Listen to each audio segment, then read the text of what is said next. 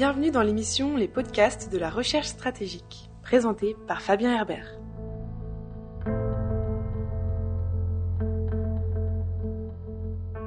Bienvenue pour ce nouvel épisode des podcasts de la recherche stratégique, un format audio consacré aux questions de sécurité internationale créé par la FRS, la Fondation pour la recherche stratégique. Aujourd'hui, nous allons évoquer l'autonomie stratégique européenne avec Benjamin Haute-Couverture, maître de recherche à la FRS. Bonjour Benjamin Haute-Couverture. Bonjour. Depuis son élection, Emmanuel Macron a exprimé sa volonté de renforcer l'autonomie stratégique française et européenne.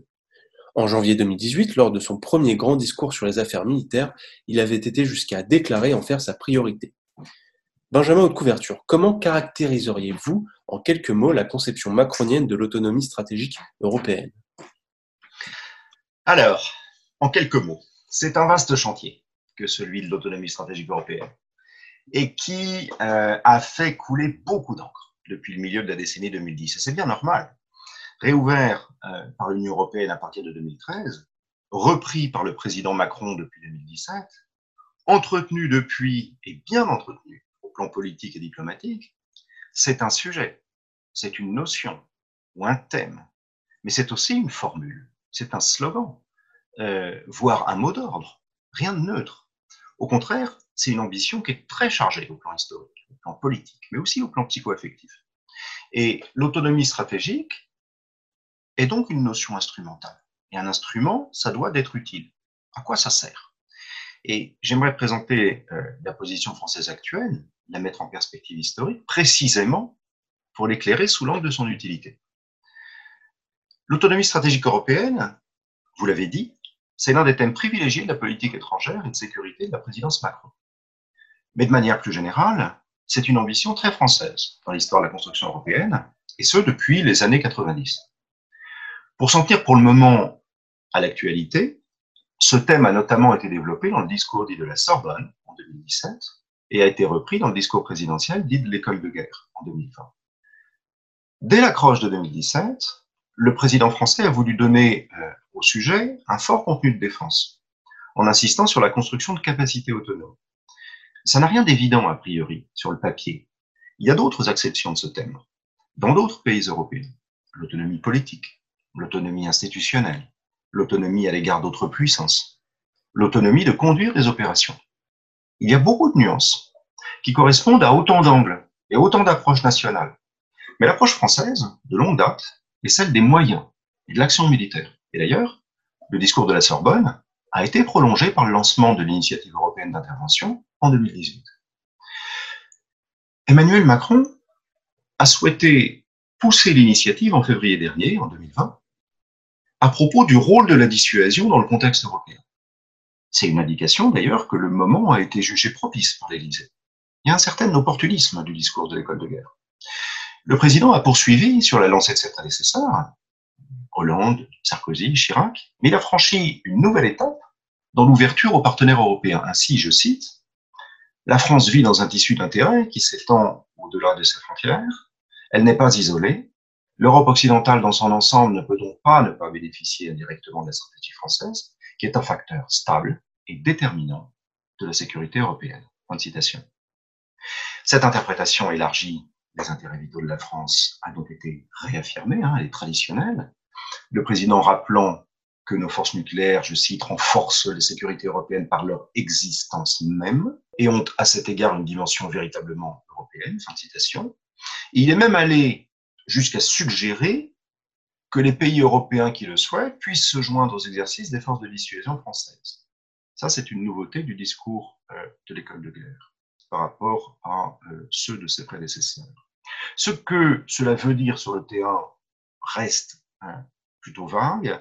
Ce que l'on peut dire, en tout cas pour les Européens qui ont pu s'en inquiéter, c'est que ça ne signifie évidemment pas la mise en place d'une structure intégrée. Et pour le reste, ça reste à voir, même si moi je reste assez dubitatif sur la mise en œuvre de cette proposition. Ensuite, Emmanuel Macron a proposé de poursuivre un dialogue stratégique sur le rôle de la dissuasion nucléaire avec les pays européens qu'il souhaite. L'ambition de la France est de façonner euh, une culture stratégique européenne partagée. Il a beaucoup insisté sur l'importance d'une telle culture commune, et en particulier pour progresser dans un domaine particulier qui est celui de la maîtrise des armements et du désarmement.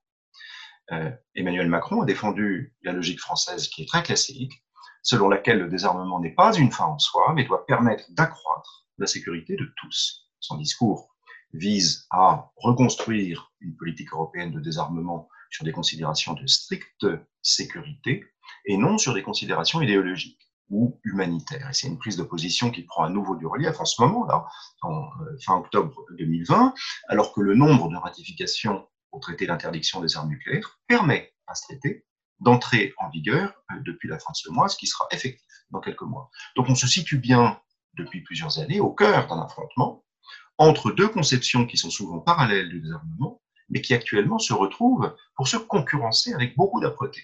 Et cette concurrence prend forme au cœur de l'Europe. En matière de maîtrise des armements, hein, d'armes control, le président français a appelé ses partenaires européens à se réveiller pour comprendre à nouveau la dynamique de l'escalade et chercher à la prévenir ou à l'éviter par des normes claires et vérifiables, a-t-il dit. Et en particulier, euh, Emmanuel Macron a déclaré que tout nouvel accord sur les forces nucléaires en Europe devrait inclure les Européens. C'était un an après la fin euh, du traité FNI, et que les discussions dans ce domaine, je cite, ne doivent pas passer par-dessus nos têtes. De manière générale, le président a fait valoir que l'Europe doit élaborer une position très claire qui tient compte de l'évolution des armements contemporains et qui lui permet de défendre ses intérêts et ce qu'elle considère comme favorable à la préservation de la stabilité stratégique sur le continent.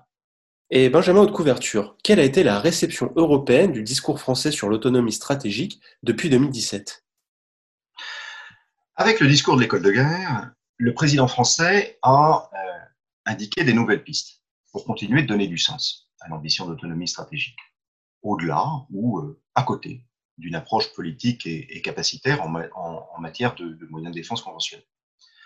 Un dialogue stratégique entre Européens pour évaluer en commun avec le plus de précision possible ce que sont les menaces aux intérêts européens et, chercher à y répondre par de nouvelles initiatives diplomatiques, et en particulier d'ailleurs en matière d'encadrement des armements, et puis pour clarifier euh, les doctrines, les postures. Ce serait à l'évidence un pas de plus dans le façonnement d'une autonomie stratégique européenne, même si, euh, en faisant entrer la question nucléaire dans le débat, on voit bien l'Europe se scinder en au moins trois groupes dont les positions sont très campées.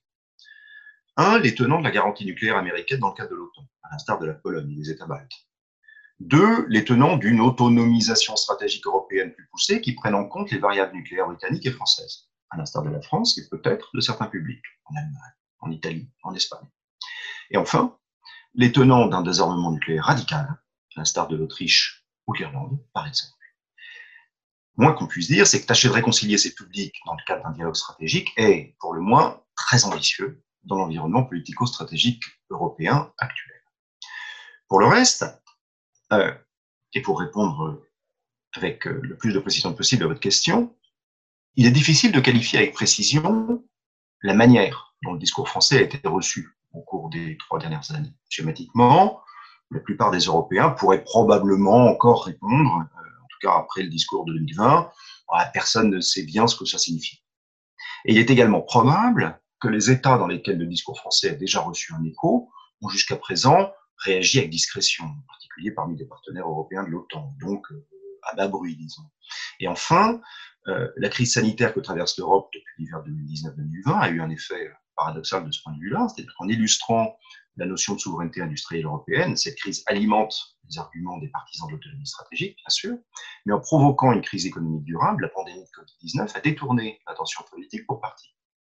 Et ajoutons euh, tout de suite que la question de l'autonomie stratégique traverse la réflexion européenne, au-delà des frontières hexagonales, hein, et depuis longtemps, euh, sur fond euh, d'une perception qui est généralement partagée entre Européens sur le fait de voir l'Europe entrer dans une ère de compétition stratégique et géopolitique très exacerbée.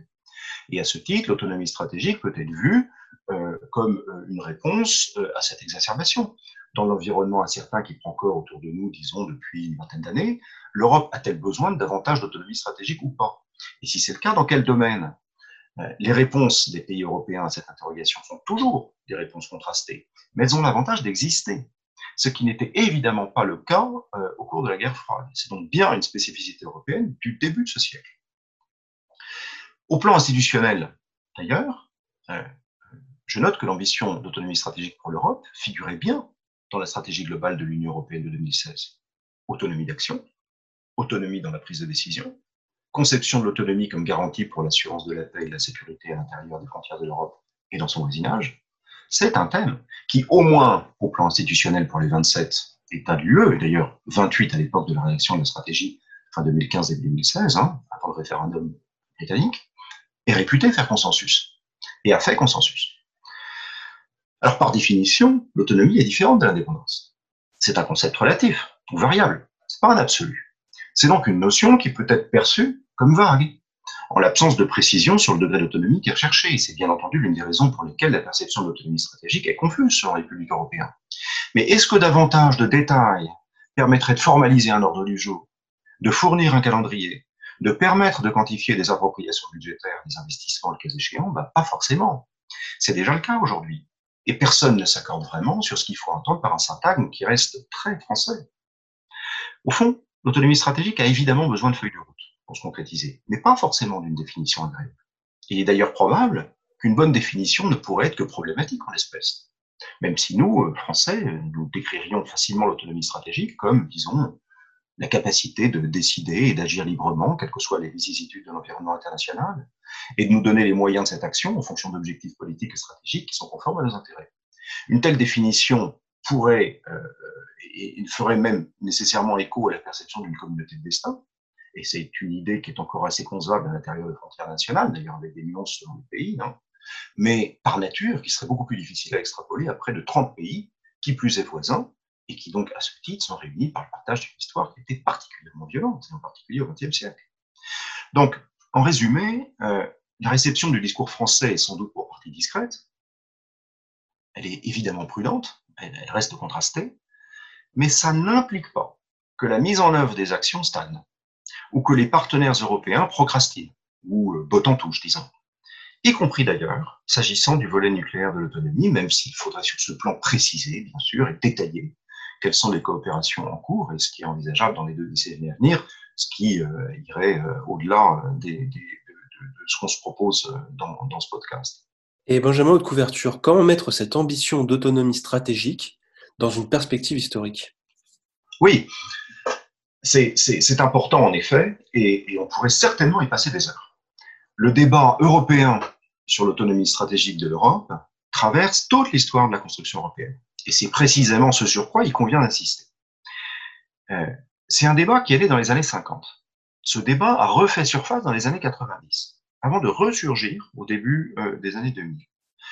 Dans le premier cas, la résolution de Messine, qui a donné naissance à la communauté économique européenne, la CEE, était une réaction à l'échec de la communauté européenne de défense en 1954.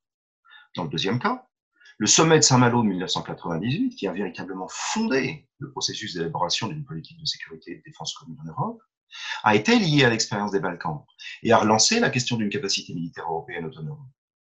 Et dans le troisième cas, c'est le manque de cohésion entre États européens vis-à-vis de la Seconde Guerre d'Irak en 2003 qui a conduit à l'élaboration d'une stratégie distincte et à l'époque sans précédent de lutte contre la prolifération des armes de destruction massive à la fin euh, de 2003, c'était le sommet de Thessalonique, ainsi que euh, une stratégie européenne de sécurité qui a été renouvelée, qui a été mise à jour en 2016. Par conséquent, quelle que soit la teneur du débat, quels que soient les échecs qui ont ponctué effectivement 70 ans de pratique, la question de l'autonomie stratégique européenne, c'est un facteur déterminant dans le processus même d'intégration des États européens, et c'est un moteur pour la construction européenne.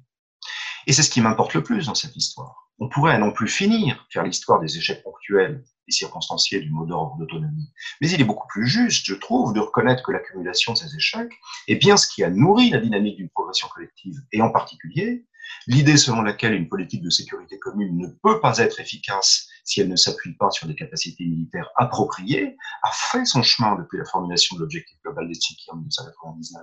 Elle pavait la voie au traité de Lancaster House de 2010 entre la France et le Royaume-Uni, ainsi qu'à certaines dispositions du traité d'Aix-la-Chapelle entre la France et l'Allemagne l'année dernière en 2019, ou encore à l'initiative européenne d'intervention lancée en 2018 que j'ai mentionné tout à l'heure. Et tout cela se décline désormais dans des programmes de coopération capacitaire. Le projet de drone MAL, par exemple, dans des missions et des, des, opérations militaires européennes, à travers la conférence des États générateurs de force, pour des missions civiles ou des missions militaires. Pensons par exemple aux missions NAVFOR au large des côtes somaliennes, à la NAVFOR Med Sofia pour lutter contre les passeurs de migrants en mer Méditerranée, etc. Il y a plus de 15 missions européennes en tout actuellement. Donc, ce sont des résultats tangibles, tout cela. Une autre façon, un petit peu différente, de mettre en perspective ce renouveau de l'autonomie euh, stratégique depuis cinq ans, mais qui a du sens sur le plan historique, si vous voulez, ou historiographique, c'est de reconnaître qu'il s'agit du marqueur d'une époque qui est faite de Brexit, de décomposition européenne interne, d'essoufflement du projet européen, de réémergence de la Russie comme acteur stratégique agressif, d'inquiétudes diverses à l'égard de la garantie de sécurité américaine dans le cadre de l'OTAN, en particulier depuis l'arrivée de Donald Trump au pouvoir à la Maison-Blanche, d'appréhension vis-à-vis des appétits chinois et de perception de diverses menaces à la sécurité de l'Europe, à ses frontières sud-est et sud, les mouvements migratoires bien entendu, et le terrorisme fondamentaliste, euh, comme l'actualité nous le rappelle malheureusement. Dans ce contexte, la crise sanitaire actuelle n'a fait au fond qu'ajouter un travers de plus qui conforte la réapparition de l'autonomie stratégique dans le débat hexagonal et dans le débat européen depuis quelques années. Il n'y a pas de hasard. L'autonomie stratégique dans l'environnement particulièrement insécure qui est le nôtre en Europe représente aussi l'espoir d'une époque très identifiée de l'Europe, la nôtre. Et enfin, en quoi est-il nécessaire aujourd'hui de penser cette autonomie stratégique? Vous y avez un peu répondu, mais est-ce que vous pouvez développer ce point? Bien sûr. Euh, bien sûr, et c'est même, euh, je pense, ce qui, est, le plus important. En somme, penser euh, l'autonomie stratégique comme une question à laquelle répondre par oui ou par non n'a plus de sens aujourd'hui. Il ne s'agit pas d'être pour ou contre, mais de se demander à quoi serait utile le fait d'accroître encore le degré d'autonomie stratégique d'États européens qui acceptent d'être considérés dans un ensemble politico-sécuritaire stable à un moment donné de leur histoire, maintenant. L'autonomie stratégique européenne, c'est devenu un substrat, une donnée existante, une réalité. Vouloir l'accroître, c'est considérer ces modalités actuelles et juger qu'elles ne sont pas suffisantes pour garantir la stabilité et la sécurité des sujets de droit qui en bénéficient, nous autres, Européens. C'est bien ce qu'avaient fait euh, un certain nombre de dirigeants européens lors du Conseil européen de décembre 2013. Et depuis lors, l'Europe de la défense n'est pas seulement une injonction, c'est une réalité qui progresse. La coopération structurée permanente depuis fin 2017 comme cadre politique d'ensemble le Fonds européen de défense pour 2019-2020, la facilité européenne de paix dans les années à venir, parmi les moyens pour le mettre en œuvre. Et d'ailleurs, une question pendante du fait de la crise sanitaire qui s'est réinstallée en Europe, c'est une question de moyens. Les budgets prévus par la Commission vont-ils pouvoir être tenus du fait de la crise économique qui va fragiliser la zone euro? C'est aussi pour cela qu'il est utile de penser l'autonomie stratégique, ça sert à ça. En réouvrant le débat en 2020, la présidence française indique qu'elle tient à ce que les diverses déclinaisons de cette ambition restent priorisées dans les arbitrages budgétaires à venir. Et c'est évidemment le fruit d'une réflexion stratégique, hein, l'autonomie figure dans la revue stratégique française de 2017, qui est fondée sur une perception de menace à divers intérêts européens qui justifie de consolider notre autonomie de décision, notre autonomie d'action, notre autonomie de moyens pour les décennies à venir. C'est ça l'autonomie stratégique, quel que soit le terme que l'on choisit d'employer, peu importe. Et l'une des déclinaisons euh, de cette consolidation, c'est la considération des forces de dissuasion nucléaire européennes, c'est-à-dire françaises et britanniques, dans l'environnement de sécurité européen. Encore une fois, il s'agit là d'un sujet en tant que tel, un traité en tant que tel, et qui dépasse en tout cas les limites euh, de ce podcast. Mais en attendant, penser l'autonomie stratégique européenne aujourd'hui ne doit pas s'arrêter à la question de ce que cela signifie, parce que les doctrines sont écrites, parce que les engagements sont contractualisés et parce que les programmes sont en cours. Les progrès qui ont été accomplis depuis Saint-Malo en direction de l'autonomie sont matière à débat. Les objectifs fixés à Helsinki en 1999 n'ont pas été atteints, par de nombreux États. Le manque de capacité est criant, en de nombreux termes, notamment en matière de partage de l'information, de ce que l'on appelle la situation awareness. L'inégalité dans les investissements de défense entre États européens pour combler les multiples gaps capacitaires est une réalité incontournable. Ce serait pourtant absolument nécessaire pour être à l'aise dans un scénario de défense collective de grande ampleur. On parle, selon les estimations, d'un manque d'environ 300 milliards de dollars collectivement, qui pourrait être comblé au mieux en 20 ans. Et citons encore la fragmentation du marché européen de la défense du côté de l'offre, qui est un sujet très documenté, qui comporte d'ailleurs ses propres enjeux, mais qui est évidemment en rapport avec certains freins à l'autonomie stratégique européenne. Bien. Au vu de ces quelques exemples, il est euh, nécessaire de se poser une question qui est plus opératoire à présent. C'est non pas à quoi sert l'autonomie stratégique, comment la penser, mais à quel niveau d'autonomie stratégique sommes-nous, Européens, parvenus depuis 20 ans comment l'évaluer et quelles devraient être les prochaines étapes. Et je serais ravi d'aborder ce sujet dans un prochain podcast. Merci Benjamin de couverture, merci à vous qui nous écoutez. Si vous voulez suivre les activités des chercheurs de la FRS, rendez-vous sur notre site internet. Vous pouvez également nous suivre sur les réseaux sociaux. Enfin, n'hésitez pas à faire un tour sur notre page YouTube, vous y trouverez de nombreuses vidéos sur des sujets divers et variés, toujours en lien avec les politiques de sécurité internationale. Merci et à bientôt pour une nouvelle émission. C'était les podcasts de la recherche stratégique, présentés par Fabien Herbert.